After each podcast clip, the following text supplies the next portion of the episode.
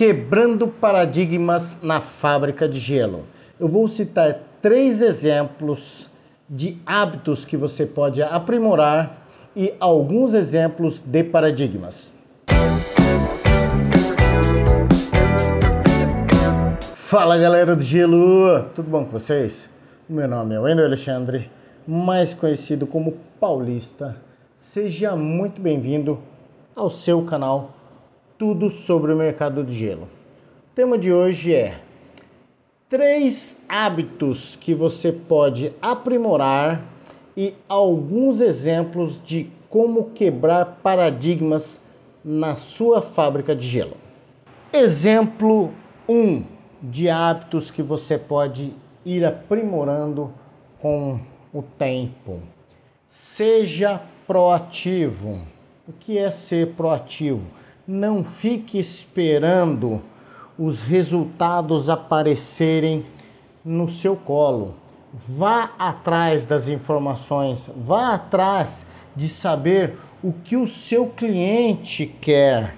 Vá atrás de entender o que o seu consumidor, o que o consumidor final, não o seu consumidor final, perdão, o consumidor final do teu produto está falando sobre o teu gelo, sobre o teu produto, sobre o tamanho do pacote de gelo que você ou os tamanhos de pacote de gelo que você comercializa, que você distribui.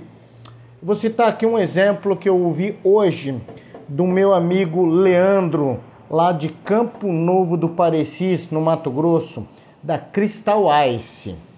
Ele assistiu um vídeo meu, um vídeo anterior, comentou no grupo que ele assistiu, ele deu a opinião e ele falou um, uma, uma, uma, uma, esse exemplo, ele foi proativo nessa questão. Ele foi lá e quando ele ia entregar os pacotes de gelo dele, ele começou a identificar no conservador de gelo que tinha vários pacotes, seis, sete pacotes, assim ele disse, abertos pela metade. E o pacote que ele comercializava era 3, 3 quilos, ok? Ele teve duas alterações lá que ele sentiu. Então ele foi proativo. Tanto um pacote que ele lançou de 6,5 kg de gelo em barra, não, perdão, triturado, porque o gelo em barra era alguma coisa assim. E o pacote de 3 quilos, como ele encontrava vários pacotes no conservador pela metade, o que, que ele identificou? Ele foi lá e inovou, ele foi, ele foi proativo e lançou um pacote de 1 quilo. Por que o pacote de 1 quilo chamado mini? Ele chamou de mini o pacote de 1 quilo. Porque ele percebeu que os clientes, os consumidores finais que iam lá nas distribuidoras de bebidas, que eram os PDVs, que, que são os PDVs dele, ele pegava o, é, o pacote de 3 quilos para colocar na garrafa de tereré. Essa garrafa de tereré aqui. Essa garrafa de tereré, 2 litros. Se eu comprar um pacote de 3 quilos para colocar ali, não vai caber os 3 quilos dentro da garrafa de 2 litros. E ele conseguiu identificar isso. De que maneira? Ele indo até os pontos de venda, seus clientes e entendendo uma necessidade de mercado. Então ele foi proativo, ele não ficou esperando os clientes falarem para ele que ele precisaria mudar. Ele foi lá e entendeu, começou a procurar informação. Ele foi proativo, ele foi atrás da informação e começou a entender uma demanda de mercado. Exemplo 2. Crie sinergia. O que é criar sinergia, Paulista? Criar sinergia empresarial é a soma dos esforços é, para integrar os colaboradores, é, alinhar as metas e objetivos, ou seja, todos dentro da, da empresa, dentro da sua empresa de gelo, eu falo todos quando tem mais de um uh, integrante na sua fábrica de gelo. Se for só você, evidentemente você vai estar alinhado com suas metas e objetivos. A partir do momento que você começa a montar um time, começa a montar uma equipe, você tem que criar essa sinergia, ou seja, todos falarem a mesma língua. Que língua é essa? É entender, como exemplo 1, um, não só você vai até o PDV ou você vai até o cliente, como seu colaborador que está fazendo a entrega, ele tem para isso essa proatividade do exemplo 1. Ou seja, ele entende que a empresa que ele trabalha é uma empresa dele também. É dali que ele tira o sustento da família dele, é dali que ele vai crescer, é dali que, se sua empresa começar a crescer muito, ele vai fazer parte desse crescimento. Então, criar essa sinergia é todos, todos do time falar a mesma língua no sentido de traçar metas, objetivos e entender o que os seus clientes estão te dizendo. Exemplo 3. Recalibrar, recalibrar, perdão, quando for preciso. O que é recalibrar quando for preciso? Bem simples. Eu sei que você não pode se dar ao luxo, principalmente se a sua empresa e não estou falando de pequena empresa, não. Tem muita empresa de médio e grande porte que o dono não pode sair dela um minuto. Um minuto. Não pode sair.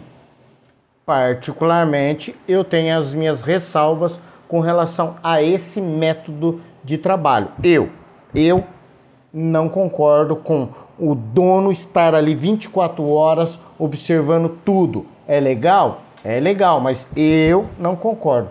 Pois bem, recalibrar o que, que é não só você, como você fazer o seu time ter essa pausa. O que, que é essa pausa? Para você recalibrar tudo que precisa fazer sentido para você ou para sua empresa.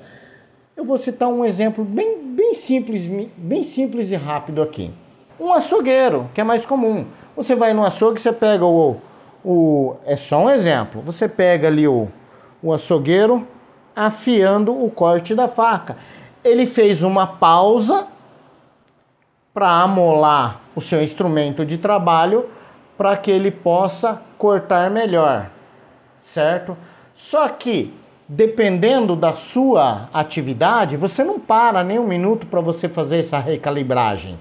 Para você parar, fazer uma pausa, alinhar os seus objetivos, porque muitas das vezes você traça suas metas e objetivos e de repente você vê que não é aquilo. De repente, as suas atividades ao longo do dia ou da semana ou do mês, você precisa o quê? Recalcular a rota, fazer ali uns, uns alguns ajustes. Então, essa é a terceira dica, o terceiro exemplo de hábitos que você pode ir aprimorando recalibrar, fazer uma pausa quando for preciso para realinhar a rota.